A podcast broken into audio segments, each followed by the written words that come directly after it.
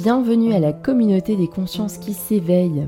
Chaque mercredi matin, écoutez une interview exclusive avec un intervenant passionné par le mieux-être, alliant un équilibre entre l'âme, le corps et l'esprit. Des personnes en quête de sens porteront leur voix au micro du podcast pour vous apporter une meilleure connaissance de vous-même, des autres et de l'environnement. Il y aura aussi bien des thérapeutes que des médecins, des auteurs, mais pas que, puisqu'il y aura aussi des artistes, des réalisateurs, des journalistes et des porteurs de projets sens. Mon objectif est qu'après chaque interview, votre énergie se sente décuplée, que vous soyez reboosté pour croire en vos rêves et pour continuer votre cheminement personnel. Je m'appelle Evelyne Danglo, je suis professeure de français langues étrangères, mais aussi passionnée par le fonctionnement de l'humain, un brin idéaliste et rêveuse. Je suis convaincue que nous sommes des êtres illimités et que nous pouvons transcender toutes nos croyances limitantes pour arriver à une meilleure version de nous-mêmes sur Terre.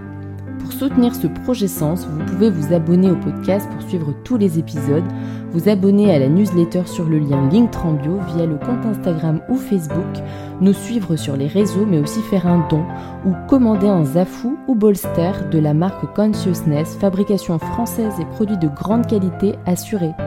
Très belle écoute, à bientôt cette interview sera menée par mon conjoint Charles, qui est jeune médecin et qui se passionne tout particulièrement sur cette médecine de la conscience. Je vous souhaite une très belle découverte. Bonjour à tous, euh, à tous les auditeurs. Bonjour euh, Françoise. Alors aujourd'hui, on accueille euh, Françoise Bourza, qui est auteure et psychothérapeute. Alors, auteur du livre Consciousness Medicine. Donc, c'est un livre qui a été écrit en anglais. Il a été traduit dans quelques langues, l'italien, le tchèque, mais pas encore en français. Alors, euh, merci Françoise de te prêter au, jeu euh, du podcast de l'éveil des consciences. Mhm. Euh, donc, on va parler aujourd'hui d'un sujet qui tourne autour des psychothérapies assistées par psychédéliques et notamment les, les champignons à psilocybine. Donc, je, tiens à préciser que voilà, c'est un podcast qui va informer sur ces substances. Actuellement, c'est interdit en France et, voilà, et dans d'autres pays. Donc, c'est vraiment euh, à informative, euh, de voir euh, ce qu'on peut faire avec voilà, de, telles substances et ce qui se fait dans d'autres pays où c'est légal. Donc voilà, une nouvelle fois, merci Françoise. C'est un honneur de t'avoir aujourd'hui avec nous et ben, je te laisse te présenter.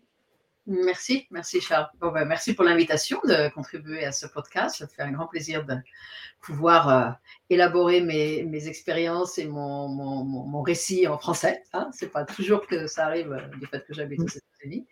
Voilà, j'espère que mon français va être assez correct. Quelquefois, il me manque des petits mots et des tournures, mais bon, je crois que ça va passer. Euh, voilà, donc je suis, euh, évidemment, je suis née euh, et j'ai grandi dans la banlieue parisienne. Et puis, après des, des, années dans ma jeune jeune vie d'adulte à voyager euh, de par le monde. J'ai atterri, on va dire, euh, en Californie en 1981, lorsque j'avais 25 ans, euh, pour étudier en fait le massage thérapeutique, qui à l'époque n'était pas vraiment disponible au niveau des études en France. C'était encore assez médical et de la, la, kiné, quoi. Et ça, c'est pas ça qui me, m'attirait. Donc j'ai été en Californie pour étudier ce genre de massage qui était à l'époque très très enseigné. Et euh, après, euh, voilà, quelques, quelques, petites années à travailler comme euh, donc, thérapeute de massage, j'ai rencontré des personnes qui étaient impliquées dans un travail de développement personnel, donc de thérapie, avec des personnes qui étaient des psychologues, donc formés, d'ailleurs professeurs de fac d'ailleurs, qui en fait exerçaient aussi avec l'accompagnement avec des substances euh, psychotropes, dont le MDMA, les champignons, le LSD, la kétamine, plusieurs. C'était encore légal à l'époque? Alors, à, l'époque, non. C'est-à-dire que moi, quand je suis arrivée dans ce groupe, euh, le MDMA était déjà, hmm. euh, était déjà sanctionné comme substance illégale, alors qu'il avait été, le MDMA avait quand même été légal jusqu'en 84 85, hmm. exactement. Donc en fait, non, ce groupe pratiquait cet homme avec qui j'ai étudié, euh, enfin avec qui j'ai été fait mon travail personnel et par la suite un peu plus euh, voilà, c'est un apprenti, on va dire, euh, travaillait complètement illégalement. Euh, j'étais un peu naïve, je me rendais pas compte de, la légalité ou de l'illégalité de ces pratiques à l'époque. J'étais voilà, jeune et curieuse et naïve, je me rendais pas compte vraiment de, des enjeux. Euh, mais en tout cas, il y avait tout un groupe de personnes qui, euh, qui travaillaient avec lui de manière individuelle ou en groupe. Et donc c'est avec lui que j'ai commencé en réalité mon exploration personnelle en, psychothérapie, mmh. euh, assistée donc par ces substances. Et bon, du fait de mes expériences préalables et d'enfants et de plus tard de jeunes adultes, j'avais, euh, disons, des bagages, des, valises à, traiter, on va dire, ou à déballer, euh, des dossiers à déballer, on va dire. Et donc, euh, j'ai beaucoup bénéficié de cette approche euh, qui était à la fois intelligente psychologiquement et puissante au niveau de, des, états élargis de conscience qui, étaient disponibles.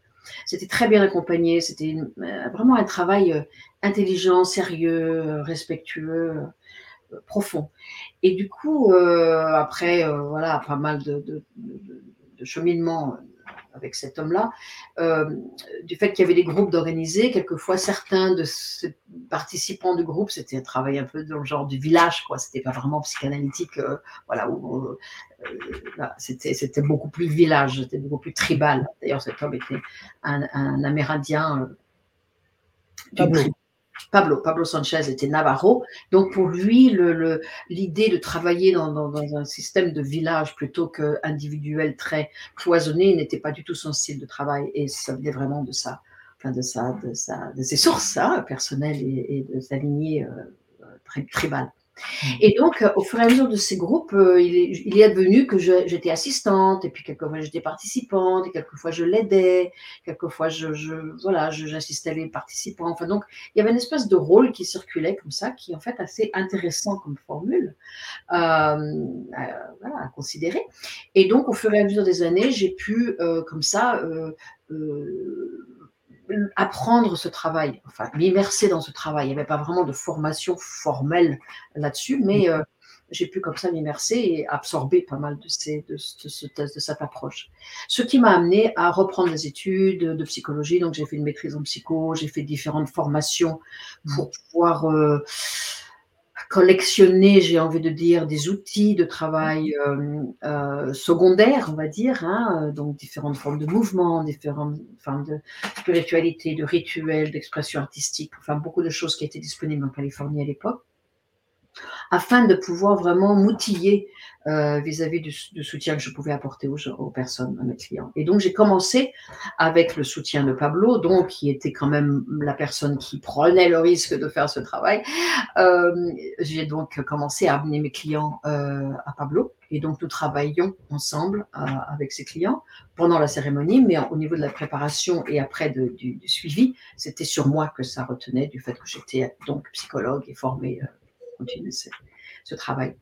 Et puis en 97, j'ai eu la chance de voyager au Mexique et euh, d'être euh, introduit, présenté à cette femme euh, du petit village de Huautla de Jiménez, qui est donc un village où la tradition du champignon euh, a été poursuivie et suivie sans interruption depuis des siècles. Et donc, une femme donc tribale de la tribu des, des enfin, du groupe des, des Mazatèques, d'où vient Maria Sabina, donc qui est aussi évidemment la femme qui a introduit le champignon euh, à psilocybine euh, à l'extérieur du village, hein, à l'extérieur de cette voilà. Et donc, euh, avec cette femme, Julieta, euh, j'ai pu euh, continuer, donc pendant 25 ans, un apprentissage personnel où j'ai beaucoup voyagé au Mexique, seul, euh, avec des amis, avec des clients, après avec des étudiants que je formais donc dans cette méthode de guide de psychédélique. Et, euh, j'ai continué un, apprentissage, une collaboration au niveau de, de ce travail pendant 25 euh, ans après. Elle est décédée en 2018 et donc j'ai pu euh, continuer je continue, j'étais au Mexique le mois dernier, je continue donc à emmener des personnes et à voyager moi-même et à continuer cette collaboration avec les filles de Julieta. Donc cette euh, tradition perdure et continue euh, très fortement au Mexique et ma collaboration avec.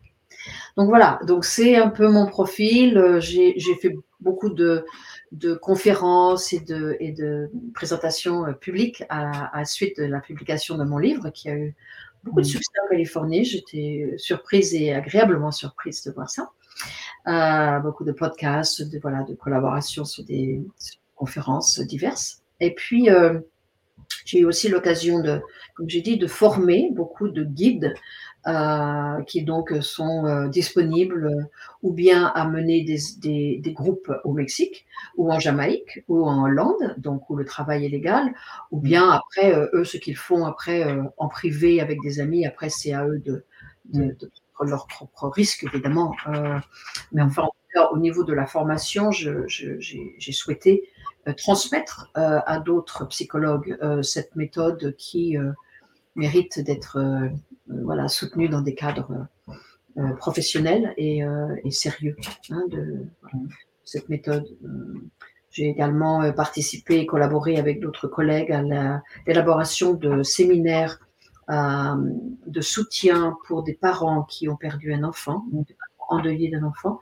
Nous avons créé ces séminaires en Jamaïque mmh. et il est possible que maintenant ces séminaires puissent se dérouler également au Colorado où la légalisation des, champignons à psilocybine devient de plus en plus euh, accessible. Relieve the Grief, c'est ça le... Relief for Grief. Alors, le Relief for Grief était euh, un site qu'on avait créé. Maintenant, ça s'appelle, je crois, euh, Jamaica Grief Retreat. Enfin, ça, ça a continué à, se développer avec l'équipe qui continue ce travail. Je, reste la, créatrice de cette, de cette, euh, de cette euh, suggestion-là, de, ces séminaires, tout en étant un peu plus en arrière et en laissant l'équipe euh, gérer tout ça. On a, formé des guides, des thérapeutes et des accompagnants, donc maintenant, ça, continue à se dérouler. Ouais, et puis je pense aussi qu'alors, enfin, de ce que j'avais écouté enfin, d'un précédent podcast et de ce que je peux lire, je pense que tu as aussi la casquette d'experte, effectivement, parce qu'il y a on vit une époque là depuis 3-4 ans où s'accélère le renouveau, la renaissance un peu psychédélique, puisque il me semble que ça a été interdit en 71 et puis bah, très vite, mais 20 ans après, je pense qu'en 92, la FDA réautorisait euh, euh, l'usage, il me semble, de la MDMA sous l'impulsion de la MAPS de, euh, de Rick Doblin. Enfin, je pense qu'il y, a beaucoup de gens qui se sont euh, voilà, euh, réunis pour dire bah, écoutez, non, parce que déjà à l'époque où ça a été interdit, des scientifiques euh, faisaient des études et montraient qu'il y avait de réels effets, on va dire même transdiagnostiques, parce que c'est ça aussi qui est très surprenant avec les psychédéliques et aussi notamment la psilocybine, c'est que ça, ça marche, on va dire, un peu partout. Après, comme toute molécule qui est efficace, elle est puissante, donc ça ne doit pas être utilisé n'importe comment. Et pour en venir sur euh, la psychothérapie assistée par psychédélique, ce qu'elle induit, en fait, c'est un état modifié de conscience. Voilà. C'est bien ça? Voilà. Euh, et, qu'en fait, alors on va en venir, du coup, j'aimerais qu'on fasse la transition sur ce dont parle ton livre, un peu le. alors en anglais, tu, tu m'excuseras mon accent, mais j'essaierai de traduire en français, tu me diras si, ça te va, mais c'est euh, The Holistic Way for a Balanced Life, donc on va dire un, un, modèle holistique, intégratif pour une, vie harmonieuse, enfin équilibrée. Voilà. C'est un peu ça, ouais. Voilà, en passant par les états modifiés de confiance, enfin de conscience, pardon, induits par euh, le champignon. Mhm. Est-ce que tu aimerais nous présenter ton, modèle, euh, François Volontiers, merci. Ce qui m'a paru euh, important dans, ce, dans cette approche, c'est vraiment de garantir une solidité de, la, de la personne qui se présente à cette expérience avant l'expérience, donc d'établir vraiment un équilibre optimale, on va dire. Hein. Et puis après, euh, de, de, rétablir un équilibre ou d'approfondir un équilibre qui a pu être touché durant l'expérience. Hein, parce que l'expérience est une expérience de transformation, donc, puisque l'idée de ces, de ces explorations, c'est aussi euh, d'avoir une expérience, mais surtout de transformer quelque chose qui est en souffrance ou en blocage ou en, euh, en comment dire, atrophie à l'intérieur de nous, hein, on va dire comme ça, un peu psychologiquement atrophié. Donc, euh, l'idée, c'est de stabiliser cette état d'être. Hein, ce nouvel état d'être. Et donc, euh, ce modèle me, paraît important parce que il, il, produit des techniques, hein, des outils concrets de façon à ce que les gens puissent s'aider eux-mêmes. Hein. Alors, on peut les guider en tant que guide psychédélique, mais aussi puissent euh, compter sur eux-mêmes pour se, soutenir eux-mêmes. Ce qui est vraiment important, parce que finalement, euh, dans ce travail, j'aimerais juste faire une petite parenthèse, dans ce travail bah, spécifique, euh, singulier, avec les substances comme ça, on a tendance à mettre toute la responsabilité sur le champignon le MDMA pour tout faire. Ou transférer, projeter hein, la responsabilité sur le guide ou le psychologue. Et en mmh. fait, euh, ce qui est important, c'est vraiment de considérer la collaboration qui s'établit entre le patient, on va dire, on va appeler comme ça, le patient, le psychologue et la médecine, hein, la substance. Donc c'est mmh. important que chacun prenne son, sa position et sa responsabilité. Et un aspect de cette responsabilité en ce qui concerne le patient, c'est vraiment de se prendre en charge, de se préparer et de se soutenir après coup, mmh. avec évidemment la, la, les côtés techniques et, l'expertise du psychologue.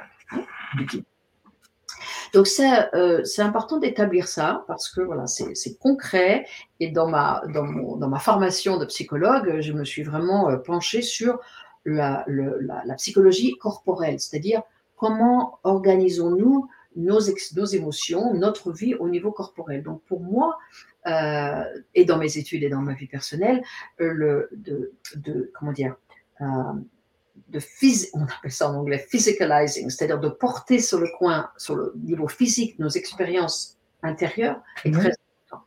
Et le, donc j'ai créé, enfin j'ai créé, je me suis appuyé sur d'autres sources bien sûr, mais j'ai composé, recomposé ce modèle de, de vie holistique donc qui est basé sur cinq aspects l'aspect corporel, l'aspect émotionnel, l'aspect spirituel, l'aspect communautaire et l'aspect euh, écologique, on va dire, mm.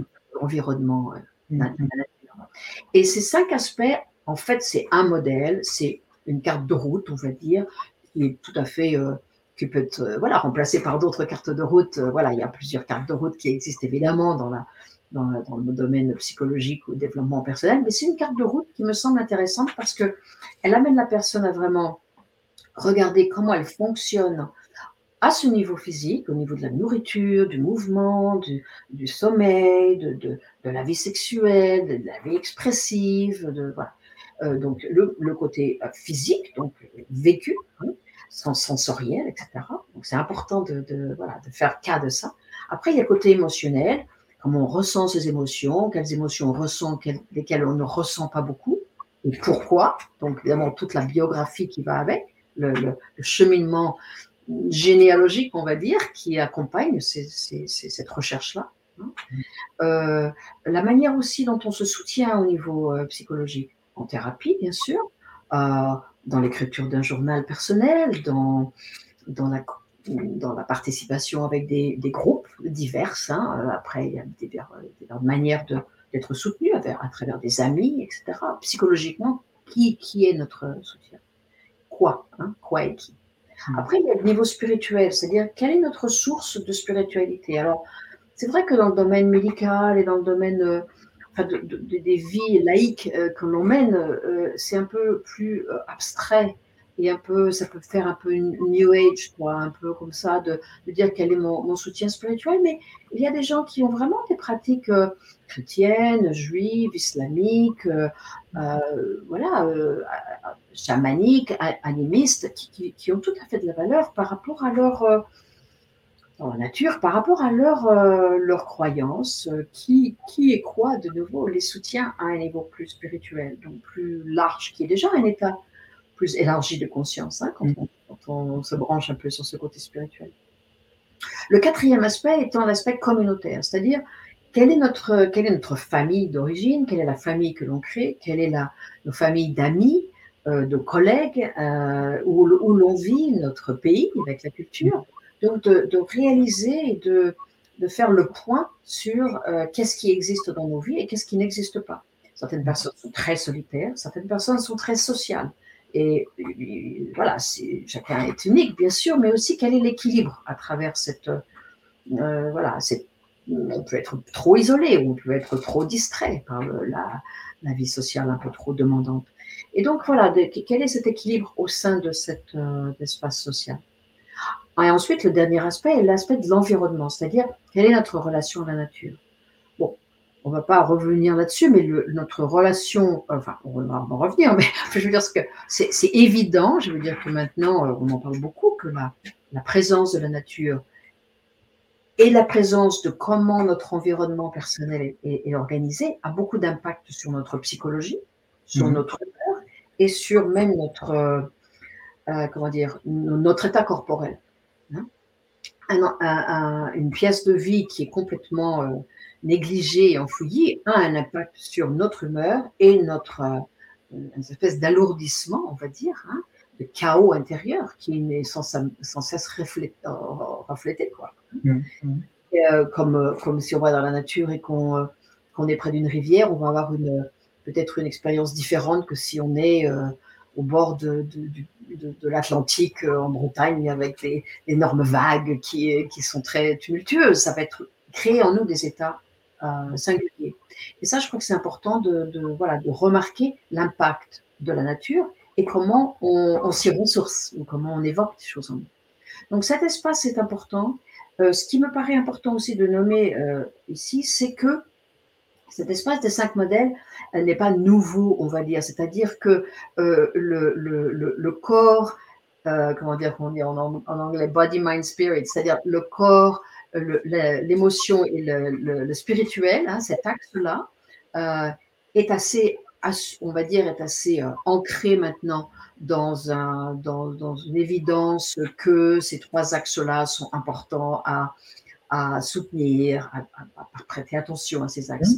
Et ce sont des axes qui, euh, comment dire, ces trois aspects sont un axe très personnel. Alors mmh. que les deux aspects rajoutés, hein, on va dire le, collectif et l'environnement, ce sont des aspects qui nous ouvrent vers l'extérieur, qui impliquent l'autre, qui impliquent mm. l'extérieur de nous-mêmes. Ce ne sont pas des observations internes et, personnelles, mais plutôt en lien avec l'extérieur. Bon, l'émotionnel, les liens, les soutiens, la, enfin la famille, bien sûr, mais euh, il y a quand même l'ouverture le, et l'interdépendance avec notre monde social et notre monde euh, écologique, on va dire. Donc voilà, euh, ce, modèle-là, de holistic model, comme on dit, ça crée au niveau de la préparation du, patient un, un état d'observation personnelle qui est très important parce que ça lui fait prendre voilà, état des lieux, on va dire, de ce qui se passe à l'intérieur, de ce qui est à nourrir, de ce qui est à rééquilibrer. Et vraiment, ça, ça engage euh, le patient à vraiment euh, s'observer, se connaître mieux et euh, s'engager en fait dans le processus global de cette expérience avec des états modifiés de conscience. Et puis, et puis évidemment, à la suite de cette, de cette expérience, ça invite le patient à justement observer qu'est-ce qui a été touché pendant cette expérience et quels sont les degrés et les, et les, les, zones, les zones et à quel degré quelles sont les zones qui doivent être euh, nourries, euh, comment dire, cultivées, voilà, être attentif à certaines parties soi-même. Donc, je pense que ça, c'est un modèle qui, qui, a fait ses preuves, on va dire. Je vais dire ça comme ça, un peu en raccourci, qui, qui fait vraiment ses preuves au niveau de, de, son usage. Hmm. Merci. Alors, du coup, euh, j'aimerais aussi euh, rebondir sur, euh, dans le livre, tu décris, alors là, on n'en vient pas sur la personne, je ne parle pas de la, personne qui va, qui va, comment dire, utiliser le modèle, la personne en souffrance qui vient te voir, mais là, j'aimerais balancer sur le guide et parler de l'importance des qualités que doit nourrir le guide.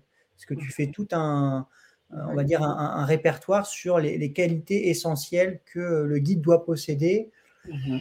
pour pouvoir justement euh, accompagner et dans la phase de préparation, mhm. et dans la phase de voyage, et dans la phase d'intégration. Euh, alors, le, client, ou moi j'aime bien parler de personnes en souffrance. Mais voilà, tout à fait, tout à fait. J'aime bien les, mots, j'appelle ça les voyageurs. Les voyageurs, ou les voyageurs. Les voyageurs, oui, les personnes en souffrance, les voyageurs.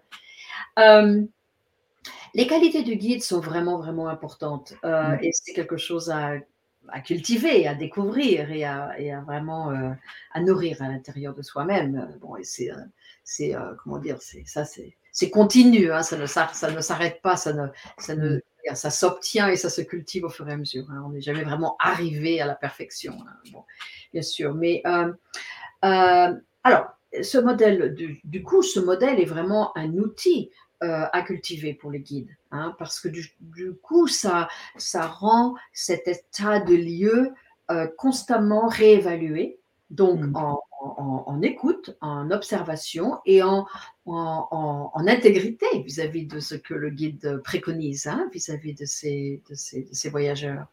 Donc, c'est mm. important que les guides soient euh, au courant de, de ce qui s'évolue en eux, hein, de ce qui a besoin d'évolution, de ce qui s'évolue en eux.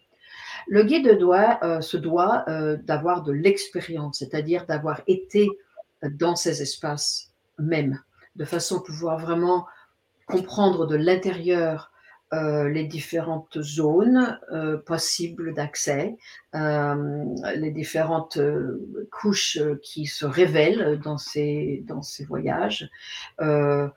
évidemment, le guide ne peut pas avoir toutes les expériences du monde de chaque voyageur, mais au moins d'avoir assez d'expérience de façon à pouvoir euh, reconnaître des espaces douloureux, des espaces de peur, des espaces de résistance, des espaces de, grand, de grande extase, des espaces émotionnels profonds, des espaces de connexion avec des personnes peut-être décédées.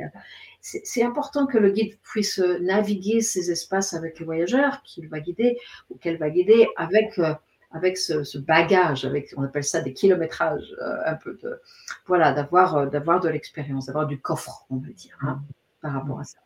Ensuite, il est important que le, le ou la guide soit euh, soutenu et suivi par d'autres anciens, d'autres personnes qui, qui peuvent, voilà, illuminer des zones un peu obscures, des zones un peu euh, difficiles quelquefois, des, des, questionnements sur soi-même ou sur un voyageur ou une voyageuse qui a qui, qui, qui est en difficulté ou qui a traversé, quelque chose de difficile, de fait à pouvoir être conseillé. Hein. Il faut voilà de pas faire ça seul, de pas se croire qu'on peut tout faire sous seul. Moi, je suis encore en consultation euh, avec des collègues maintenant. J'étais en supervision et en consultation pendant très longtemps. Euh, avec euh, quelqu'un qui était mon aîné, quelqu'un de très très connu dans ce champ. Et, et c'était important pour moi d'avoir vraiment quelqu'un pour m'adosser sur quelqu'un. Hein. Donc c'est important de pouvoir vraiment rester en découverte, en humilité, ce qui est un point important. C'est-à-dire que nous sommes des êtres humains aidant d'autres êtres humains avec toute notre humanité et notre, nos côtés un peu voilà obscurs, nos côtés en, découverte hein, à l'intérieur de nous-mêmes. Donc on n'est pas infaillible et c'est mm. important de vraiment euh, être honnête et être humble par rapport à nos, nos, nos, devenirs, nos aspects en devenir. Euh, voilà, euh, de, de, il est important pour les guides aussi de conserver un, système de vie qui est sain, qui mm. est vraiment dans un état perceptif, aigu, c'est-à-dire d'avoir de l'intuition, d'être assez disponible, donc de pas se, comment dire, de ne pas trop s'absorber ni dans des pratiques physiques, donc d'addiction évidemment, ou des, même des pratiques un peu obsessives sur des choses, de, pouvoir avoir un espace plus un espace disponible qui soit plus contemplatif, on va dire, de façon à mmh. pouvoir recevoir des nuances des voyages des gens quand ils sont en voyage et aussi de l'écoute évidemment psychothérapeutique, hein, ça on va dire, des, voyageurs. Hmm. Alors moi je vais rebondir sur la notion euh, d'humilité. Tu as parlé aussi d'interdépendance euh, juste auparavant. Ça me, fait penser à une partie de ton livre où, euh, tu décris dans la phase de préparation cette importance un peu de reconnaître finalement le caractère sacré de la vie et que faire des offrandes, enfin moi je sais pas beaucoup, mais ces passages m'ont marqué où finalement il faut être il faut être très reconnaissant de, ce qu'on nous donne, il faut préparer, il faut demander finalement l'autorisation. Euh, euh, voilà, parce que c'est vrai qu'aujourd'hui, on est un peu dans une, dans une société un peu consumériste où on consomme comme ça, sans, voilà, on ne prend pas le temps de considérer euh, bah, ouais, ce que sont les choses et finalement que bah, le, vivant, c'est fantastique. Est-ce que tu voudrais, oui, parler un peu, un peu de ça, de, de, cette notion finalement de voilà, il faut, avant de recevoir, il faut être capable de donner, de, reconnaître la terre de sacré, de, ce en quoi dans on s'est engagé. Et, voilà, moi je trouve ça vachement important. Ça m'a beaucoup marqué cette partie-là. Oui, merci, merci de, pointer ça. Tu sais, en fait, euh, ce qui est réel, c'est que même dans notre société, on n'a rien gratuitement. Enfin, je veux dire, on va, on va, on va, on va acheter un morceau de fromage, on paye le fromage, le fromager, notre argent qu'on a gagné avec notre travail pour mmh. donner au fromager qui lui après va être soutenu avec notre argent et on échange l'argent pour qu'il se, pour qu'il mène sa vie, qu'il élève ses enfants, et, mm. et, en échange, on reçoit le fromage. Donc, mm. cette notion d'échange, elle est pas, elle est pas, on la vit tous les jours, en réalité. Hein. Dans les anciennes, euh, dans les anciennes traditions euh, chamaniques, donc, ou plus euh, de, de, voilà, de peuples autochtones, la, la, notion d'échange, elle est, elle est, comment dire, elle, elle s'implique partout. C'est-à-dire, quelqu'un vient bah, même ça s'implique chez nous aussi. Quand on va chez les invités, on amène un bouquet de fleurs, on amène une bouteille de vin, on amène des gâteaux, on, amène, on offre quelque chose avant de recevoir, avant d'être invité chez les gens. Ou quand on passe le seuil de la maison, on, on nous faisons nos offrandes. C'est quelque chose qu'on ne se souvient pas assez, qu'on n'honore pas assez, qu'on c'est venu un peu dans les mœurs, donc on ne se rend pas compte qu'en fait, on, on pratique l'offrande mm. dans notre vie courante, beaucoup plus qu'on ne se rend compte. Mais finalement, dans les, dans les, dans les espaces plus spirituels, c'est comme s'il était censé être que le domaine spirituel était gratuit, c'est-à-dire euh, il est constamment offert et on ne doit rien offrir aux personnes qui offrent l'espace spirituel. Alors qu'en fait, ce n'est pas le cas. Quand on était gamin et qu'on allait à la messe, on mettait de l'argent dans, euh, dans le petit panier pour soutenir le prêtre Mm. Il offrait la messe, en fait. Hein, c'était l'aumône et enfin voilà, l'aumône et on, se, c'était la participation de la communauté pour soutenir le prêtre. Bon, il y avait d'autres gens qui venaient du Vatican, mais aussi il y avait aussi ça, quoi, la participation directe. Donc finalement, c'est pas aussi euh, absent qu'on le pense cette idée. Mais dans le dans le travail chamanique, il y a une espèce de mentalité qui dit qu'on va chez les chamans et on reçoit leur, euh, euh, soutien ou leur expertise. Et en fait, il n'y a rien à donner. C'est eux qui offrent parce que c'est ça leur, leur, leur destinée, hein, leur destin. Mais en fait, il est important, et vis-à-vis des, des, chamans, on va, appeler ça comme ça, des guides, et au niveau de, de, de la nature qui nous produit ces, ces, ces champignons, d'offrir quelque chose. C'est-à-dire, la nature nous offre ces champignons, mais qu'est-ce qu'on donne à la nature? Hmm. hein? C'est comme on va chez, on va, on va chez quelqu'un manger, on ne s'attend pas à arriver les mains vides pour recevoir de la nourriture. Mais là, avec la nature, on, on se, on, on pense que c'est normal que la nature nous offre quelque chose sans qu'on donne quelque chose à la nature. Ça, c'est vraiment un lien qui a été perdu comme si la nature, c'était son devoir de nous nourrir et que nous, on n'avait rien à lui donner. en fait, ça, c'est vraiment, euh, c'est bizarre, quoi. Enfin, on a perdu ça. On a perdu ça dans notre vie industrielle, moderne, etc. Alors que les peuples euh, qui sont proches de la nature, les peuples autochtones, font toujours des offrandes à la nature pour la remercier de son, de, son abondance. De, voilà, on plante les graines et on offre quelque chose euh, en plus le maïs va pousser, mais on offre autrement d'autres choses à la terre de façon à la remercier pour faire pousser le maïs pour nous, quoi. Ou une banane, ou je sais pas, le café.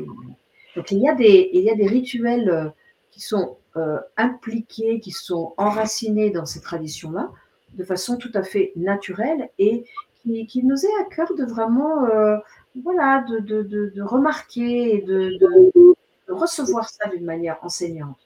Parce qu'on a tendance à oublier que finalement, euh, euh, ce qu'on ce reçoit euh, n'est pas aussi gratuit. Enfin, je ne sais pas comment dire.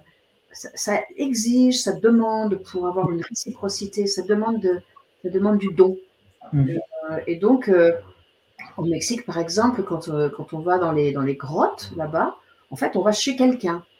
Donc, on se doit d'apporter quelque chose pour offrir à ce quelqu'un, cet esprit qui vit dans les grottes ou à la rivière, dans les cascades. Euh, si on va dans les cascades, on se doit de, on, entre chez quelqu'un, donc on se doit d'apporter des graines de cacao et voilà, de, faire son, son rituel d'offrande avant de, de, voilà, de passer le, pas de la porte, on va dire. Hein.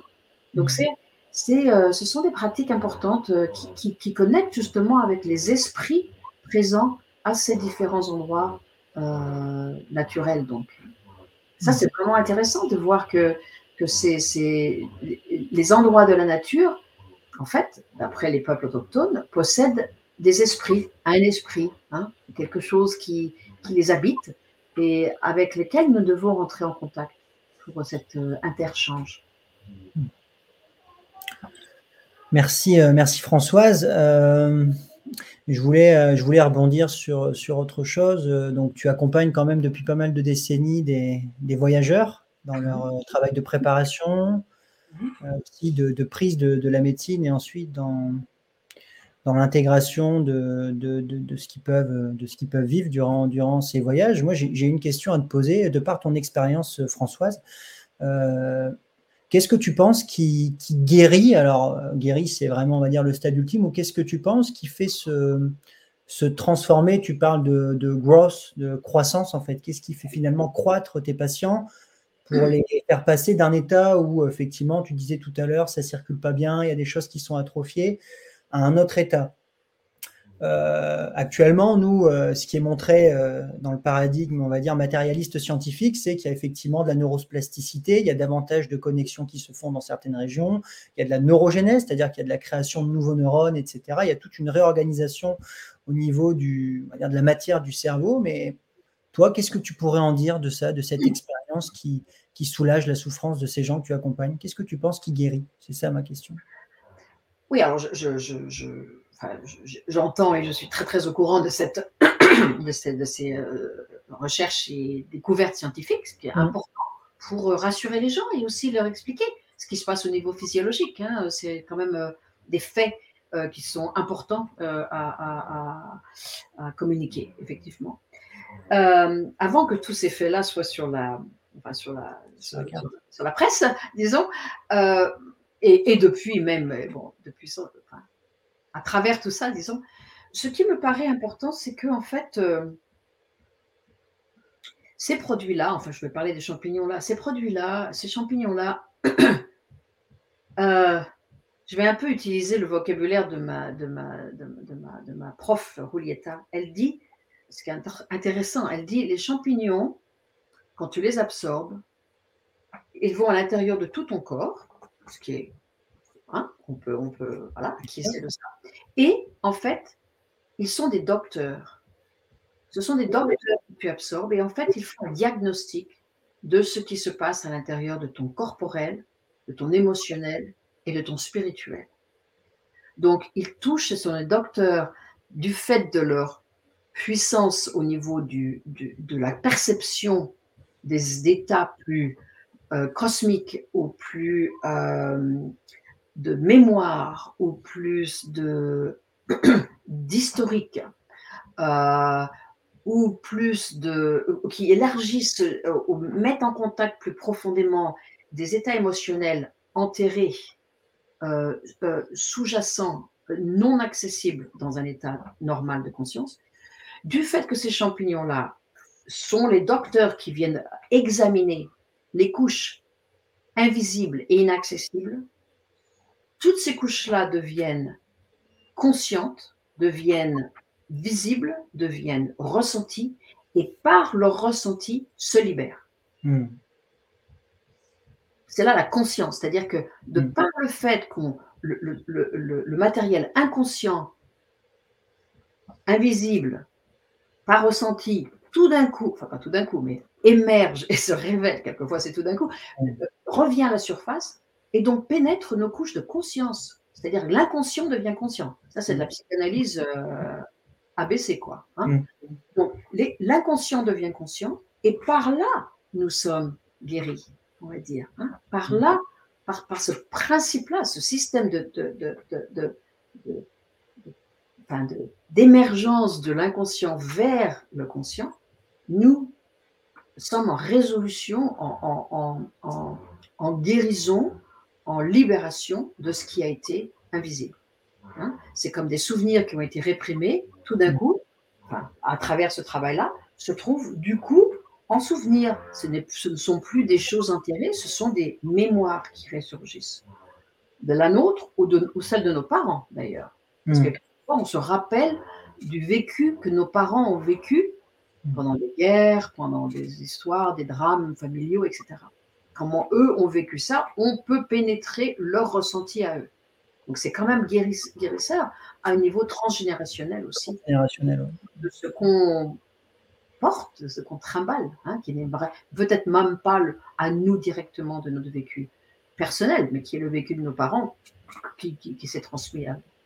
Donc voilà, le, moi je, et je pense que son, son, enfin, ce, ce enfin, ces explications-là qui, qui viennent de Rolietta, mais qui sont un peu à mon, à mon propre, comment dire, traduction, on va dire, euh, a sens, quoi. Euh, du fait que euh, si on ne se rappelle pas de qui on est, comment peut-on guérir?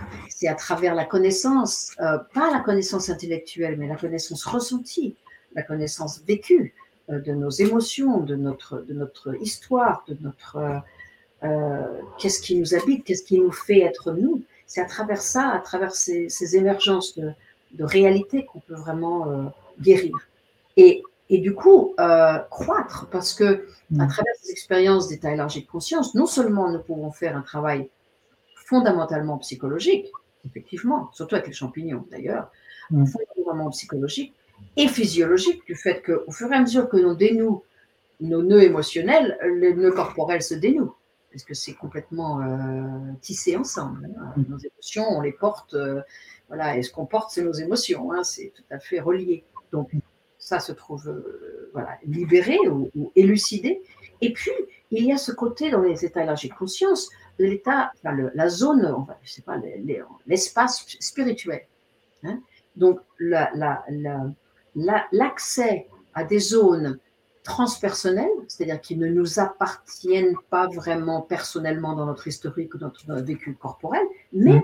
de zones élargies euh, qui sont universelles, qui sont euh, d'un côté unifiant, euh, un côté donc spirituel, peut-être au côté des âmes, on va dire, hein, on peut mettre ce mot-là, mm. euh, qui finalement nous, fait pénétrer un monde qui est extraordinaire, hein, qui mm. n'est pas humain, du fait qu'il n'est pas incarné nécessairement, il n'est pas vécu à travers l'incarnation, mm vécu à travers notre perception sous champignon, mais en mm. même temps, il est, de la, de la, comment dire, il, dénote d'un espace plus, euh, euh, moins humainement vécu, hein, euh, mais plus éthérique, mm-hmm. Plus éternel donc, et plus universel, qui nous ressource énormément à travers notre humanité, à travers ce qu'on porte de notre passé, de notre vécu et de, de chaque pas de la vie. Donc c'est aussi euh, pour les Mazatec, et je pense que c'est un, point très très important que auquel j'adhère euh, profondément, c'est que le, les états de, guérison donc, euh, dont j'ai parlé sont évidents, et aussi l'état de croissance dépend de notre accès à cet état spirituel qui nous ressource au fur et à mesure de notre cheminement humain. Mm. Et ça, c'est vraiment quelque chose qui est cher au Mazatec et que je, je, je, je reconnais, que je, dans, dans, dans, le, dans, ce qui se dit au niveau de ce, travail au Mexique. Mm. Et qui dépend aussi du coup de, de notre niveau de préparation. Je pense que de ce que j'ai compris aussi dans le livre, plus, plus on va préparer. Exactement. Euh, sans être dans l'attente, mais on va dire euh, mieux sera, seront les, les expériences. Exactement. J'ai remarqué par exemple que les personnes qui, euh, qui avaient une pratique de méditation régulière, même si ce pas, ils n'ont pas besoin de faire partie d'un groupe, quoi, mais une, petite, une, pratique, une petite pratique de, voilà, de calme, de recentrage voilà, quotidien, sont beaucoup plus équipés à traverser les couches un peu plus difficiles de ces voyages aux champignons parce qu'ils sont capables de, de voilà, de, de, se relaxer à l'intérieur de choses difficiles. Parce mm. qu'ils ont la pratique de, cette, de, de état, enfin, des états, pas souvent de calme, mais d'acceptance de ce qui se passe. Et ça, c'est intéressant à, à, à noter. Euh, des personnes qui sont, euh, par exemple, euh, très connectées avec leur corporel, qui font du mouvement, qui font euh, du yoga ou du jogging ou voilà de la gym ou qui sont dans la nature, ont beaucoup plus la capacité de s'ouvrir corporellement par rapport à ce qui peut se dégager que des personnes qui ne bougent pas, qui sont mmh. contractées, qui travaillent sur l'ordinateur toute la journée et qui sont du coup pas, pas tellement dans leur corps. Quoi. Et quand les choses se débloquent corporellement, ils ont un peu plus, ils sont un peu plus, on va dire, alarmés parce qu'ils n'ont pas, ils ont pas la, le mouvement impliqué dans leur corps assez. Mmh. C'est intéressant de voir l'impact vraiment de ces, de ces préparations au niveau du voyage même. Hmm.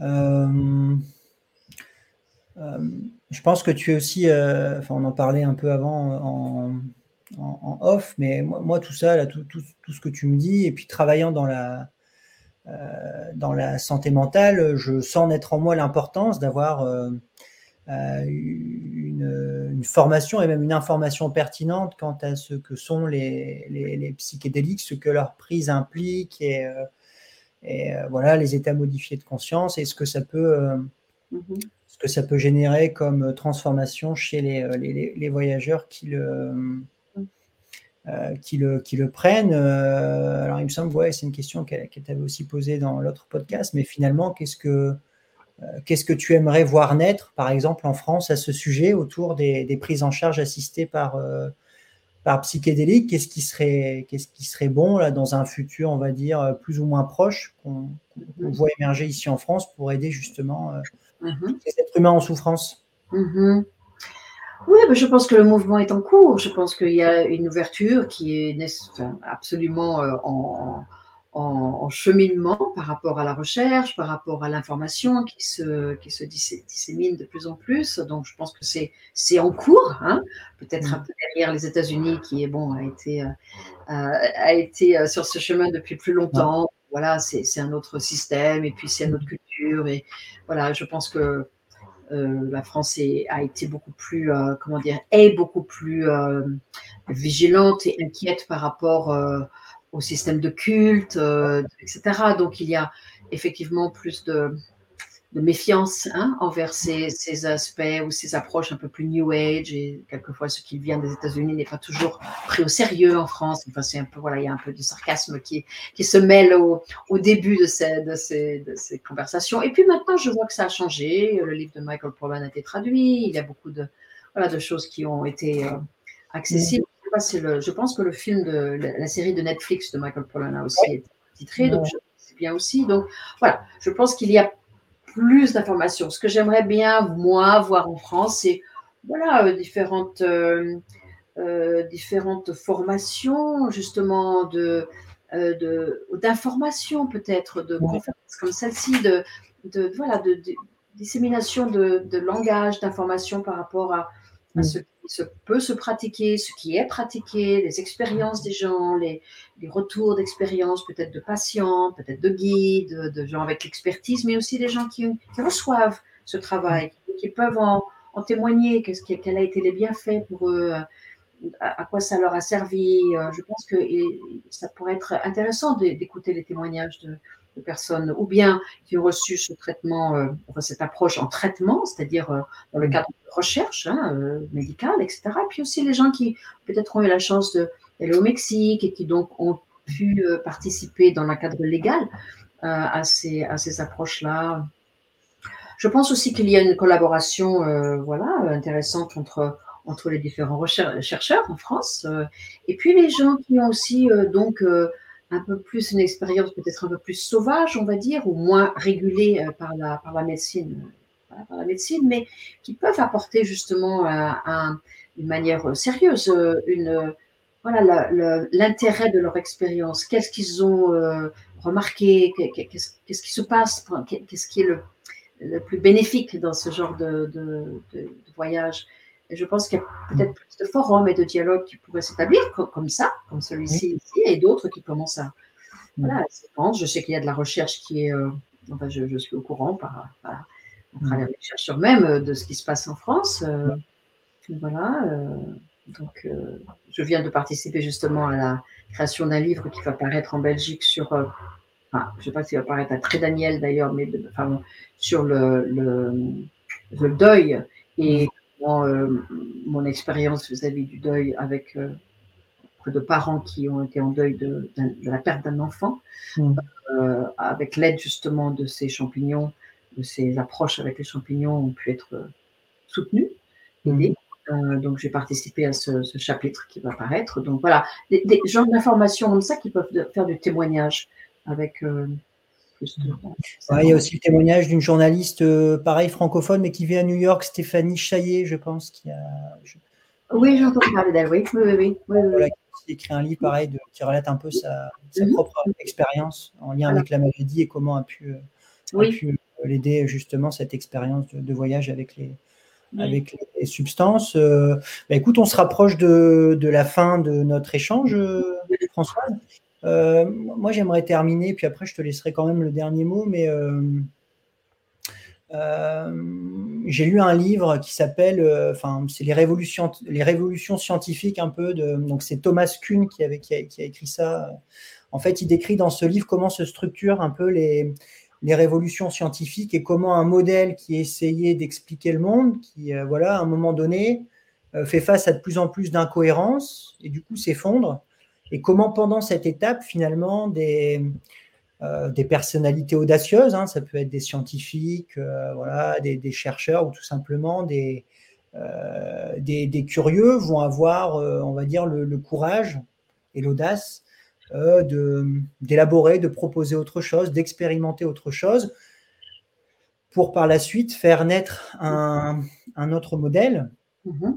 Et moi, en fait, je te mets dans, dans, enfin, dans, cette, dans la catégorie de ces personnes un peu audacieuses et, courageuses parce que, euh, euh, ouais, je pense que tu as clairement pris part à, un mouvement à la fois contre-culturel, mais aussi autre chose. Il y avait vraiment euh, tout ce dont on parle là, c'est, ça, ça, vient servir autre chose, je pense, qui est, qui est plus grand que nous et dont on n'a pas encore conscience. Et euh, je pense que le, paradigme voilà, auquel j'ai été formé là, est en train de s'effondrer, le paradigme matérialiste, et qu'on arrive tout doucement vers, euh, vers ce que certains chercheurs appellent le paradigme post-matérialiste, qui implique directement la conscience. Et voilà, où le débat de l'origine de la conscience euh, voilà, se, fait, se fait rage. C'est le cerveau, c'est pas le cerveau. Enfin voilà, en tout cas, les psychédéliques, je trouve qu'ils sont à la, à la limite entre ce paradigme-là qui s'effondre et ce nouveau paradigme qui est en train de uh-huh. d'émerger. J'invite ouais, les auditeurs, s'ils sont intéressés, à lire euh, ce livre de Thomas Kuhn sur les révolutions scientifiques. C'est vraiment, euh, hmm. c'est vraiment très intéressant. Donc, euh, merci vraiment Françoise pour ton travail. Moi, j'ai vraiment été très touché. Enfin, la rencontre via le podcast et en lisant ton livre, ça a été vraiment. je, voilà, moi, j'ai beaucoup aimé. Ça m'a ça m'a beaucoup touché. C'est pas le mental qui parle, c'est voilà, c'est beaucoup mon corps qui a parlé au moment de, de lire certains passages vraiment vraiment très touchants. Donc j'invite les gens à, ceux qui voilà veulent se veulent se prêter à l'exercice de lire en anglais parce que c'est un, un, anglais accessible. Donc euh, voilà, moi je vous, je vous, invite à lire. Et puis bah, sinon pour les euh, pour les francophones, attendez la, attendez la traduction française de, de Consciousness euh, Medicine. Donc voilà, encore vraiment merci Françoise pour là ce moment partagé avec toi et Merci de contribuer depuis plus de 40 ans à, ces expériences thérapeutiques qui, qui, aident, beaucoup d'êtres humains. Voilà. Je te laisserai le mot de la fin. Ah, merci Charles. Bah, écoute, euh, ça m'enchante toujours de partager ce, voilà, ce, récit, ces, ces, idées, ces expériences. À chaque fois, c'est un nouveau, euh, un nouveau moment. Hein, et des choses se sont dites aujourd'hui qui n'ont jamais été dites avant, finalement, hein, qui n'ont jamais été exprimées de cette manière-là. J'ai beaucoup de gratitude dans, cette invitation et, ce que ça a suscité en moi. Euh, si, certaines personnes de l'audience qui entendent ça ont des idées par rapport à, faire traduire mon livre et le publier, c'est avec grand plaisir que je suis à l'écoute euh, voilà, d'idées ou de, de, de, filons, de liens, parce qu'effectivement, ça serait vraiment bien que ça soit publié dans mon langage maternel. voilà, mais j'ai pas en même temps, bon, voilà, je suis occupée, donc voilà, c'est pas mon premier, euh, mon premier projet, mais voilà. Euh, j'apprécie et j'honore, je, enfin, je, reçois aussi tes mots de, euh, voilà, de, de, dans lesquels tu nommes la manière avec laquelle moi et d'autres personnes dans ce champ de background, on va dire, hein, parce que je, moi, je veux honorer mes collègues et amis, nous avons cheminer, euh, voilà, euh, pas à pas, euh, portant cette torche, hein, on va dire ce flambeau. Nous avons porté ce flambeau à travers les, années obscures de vraiment de, de, cette, de cette peur de, des drogues, on va dire comme ça, point blanc. voilà, peur des drogues. Et alors que nous, nous avions cette conviction et cette expérience personnelle de, transformation qui, était vraiment une, une, inspiration à partager ça avec les autres. Je dois dire que moi, enfin, j'ai été personnellement guérie. Enfin, j'ai vraiment vu des, vécu des traumatismes de ma vie très très durs. Euh, j'ai frôlé la mort, euh, voilà, on m'a tiré dessus. bon, voilà, j'ai été dans des, situations très très difficiles que j'ai travaillé d'une manière profonde et, vraiment guérissante à travers ces, substances. Et cette motivation-là, même si elle n'était pas absolument légale, j'ai trouvé des moyens de la, de la faire sans me, me mettre trop en danger. Enfin, c'était un mmh. peu questionnable, mais en même temps, j'ai quand même continué avec le Mexique, à travers Pablo, etc. Euh, la Jamaïque, euh, voilà, j'ai essayé de, de, trouver des endroits pour faire ça parce que j'ai cru, je crois, que de soutenir les choses qui aident les gens, c'est plus de mon éthique que de me soumettre à des lois qui sont en fait cruel. Hmm. Parce que c'est cruel de sentir que des personnes meurent tous les jours de, traumatisme. C'est cruel de sentir que les parents en deuil sont seuls pendant des années euh, euh, avec de la psychothérapie qui ne les aide pas toujours assez. Hein, certains sont aidés, bien sûr. Hmm. C'est cruel de voir des gens, des femmes violées qui, qui, par leur père, qui sont complètement euh, incapables d'avoir des relations amoureuse, euh, émotionnelle. c'est cruel parce que la loi, euh, la loi dit que c'est pas légal. Et mhm. moi, euh, ça, enfin, voilà. Chez nous, on dit c'était illégal de faire traverser des juifs aussi, hein, hein, hein de mhm. les amener dans la zone libre. C'était illégal de faire que les, les, esclaves noirs soient transportés par le, par le train underground train. C'était, il y avait des choses qui étaient illégales pour faire que les gens soient aidés. Et là, nous sommes un peu dans la même situation. Mhm. Les choses ne sont pas légales. Et comment fait-on pour quand même aider les autres? Mhm. Pour s'entraider en tant que famille humaine. C'est-à-dire que nous avons la responsabilité, moi je pense, hein, de ne pas euh, détourner le regard de personnes en souffrance, comme tu, les appelles. Et c'est un devoir civique, c'est un devoir humain pour moi de, de, porter le regard envers des gens qui peuvent être aidés par quelque chose que je, dont j'ai la connaissance. Hmm. après, il faut trouver les moyens, il faut faire attention. Enfin, c'est pour ça que moi, je, forme des guides et après, je leur dis, ce travail est illégal, donc c'est à vous de choisir les endroits et les méthodes et les manières dont, vous allez faire ce travail et l'offrir aux autres. Je ne peux pas être responsable de vos actions, mais je, je, vous, je vous, éduque de façon à ce que ce, travail puisse perdurer. C'est une responsabilité de finalement... Euh, que cette lignée-là, elle ne s'arrête pas avec moi. Parce que mm. cette méthode, je, ne la possède pas, on va dire. Hein. c'est pas, elle ne m'appartient pas. Elle, elle, m'est venue pour la partager. Donc, euh, il est important qu'elle soit, euh, qu'elle, perdure, qu'elle soit continuée, comme, comme les filles de Rolieta qui continuent leur, les cérémonies qu'elles ont apprises de leur mère. Moi, je continue à passer aux autres générations les choses que j'ai accumulées sur 40 ans. Mm. J'ai espoir, la, recherche s'ouvre, les gens parlent, euh, le peuple américain euh, vote pour la décriminalisation, pour la légalisation de mm. ces substances. La psilocybine est légale au Colorado, dans l'Oregon, elle est mm. décriminalisée dans plein de villes et d'États maintenant. Donc, euh, voilà, le peuple parle. Hein, et on appelle ça, on appelle ça aux États-Unis Beyond the FDA, c'est-à-dire au-delà de, de, gouvernement, des autorisations. Uh, Food and Drug Administration, ok. Le peuple parle, c'est-à-dire que le peuple décide. Hmm. Au-delà et à, part les, les, lois euh, légales des États-Unis. Donc c'est intéressant aussi de voir que le mouvement euh, du peuple commence à parler de son, de son envie de, voilà, de, de partager ces guérisons-là avec les autres. Voilà. Donc voilà, c'est un peu mon, au revoir avec euh, l'espoir hein, et de, une espèce de un espoir, une responsabilité. Hein, de, ce qu'on connaît, on se doit de le partager, que ce soit euh, du bienfait physique ou du soutien émotionnel ou ça, euh, des soutiens avec ces, substances, toujours d'une manière sécurisée, soutenue, vraiment prudente. Hein, effectivement, je, je, ne préconise pas, et que ça soit, que ça soit partagé. Mmh. donc j'espère que ça va continuer, que tout ce, mouvement va s'ouvrir et, et, s'éclore vers vraiment euh, un soutien vers des personnes. Bah, écoute, euh, je, te remercie euh, Françoise. Je vois juste là avant de, couper, je vois qu'il y a un commentaire. Est-ce que je vais le voir apparaître? Ah oui, ok. il y a aussi un, auditeur bah, de l'éveil des consciences qui vous remercie pour votre, pour votre témoignage. Et puis, ben, je, je, te dis, je te souhaite je te souhaite bonne continuation et puis euh, peut-être qu'on se, qu'on se recroisera. voilà, peut-être qu'on se croisera en, en, réel. je viens en France assez souvent, donc voilà, on peut peut-être. ouais, bah, écoute, je l'espère. Ou alors, euh, ouais, pourquoi pas aller aux États-Unis. Hein.